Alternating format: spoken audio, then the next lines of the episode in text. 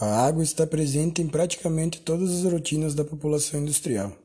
Dentro do processo produtivo, ela é essencial em diversas etapas, que vão desde a lavagem de pisos e máquinas, passando pelo resfriamento ou geração de vapor, até a produção de produtos propriamente.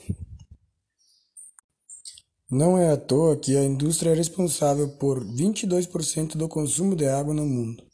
Depois de utilizada na indústria, a água se transforma em um resíduo líquido, denominado efluente.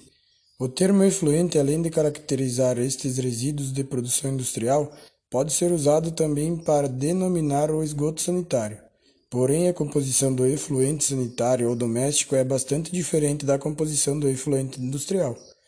Apenas para se ter uma ideia, enquanto o efluente sanitário é composto por 99% de água e 1% de sólidos, que possuem ser matéria orgânica, nutrientes ou microorganismos patogênicos, o efluente industrial pode conter óleos, metais pesados e outras substâncias consideradas tóxicas e altamente contaminantes.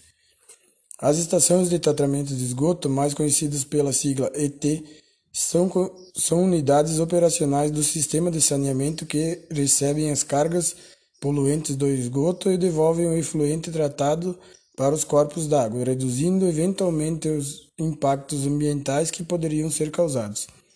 O objetivo das ETs é tratar o efluente para que possa atender os parâmetros previstos na legislação. Para se chegar a uma ET adequada, é preciso conhecer não apenas a composição do efluente, como também a classificação do corpo d'água que será descartado.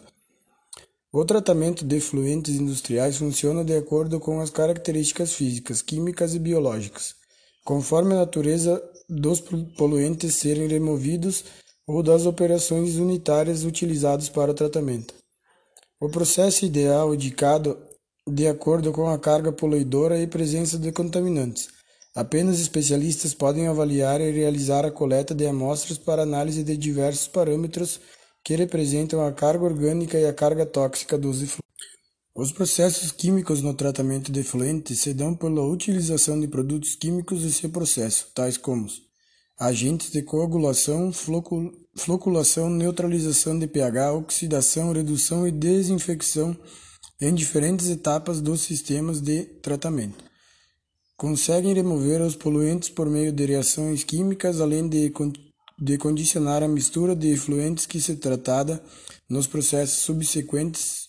Seus principais processos são clarificação química, eletrocoagulação, precipitação de fosfatos e outros sais pela adição de coagulantes químicos, coloração de desinfecção, oxidação do porozônio para desinfecção, redução do cromo, oxidação de cianetos, precipitação de matérias de metais tóxicos, troca iônica.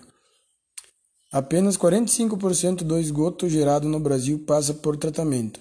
Isso quer dizer que os outros 55% são despejados diretamente na natureza, o que corresponde a 5,2 bilhões de metros cúbicos por ano, ou quase 6 mil piscinas olímpicas de esgoto por dia.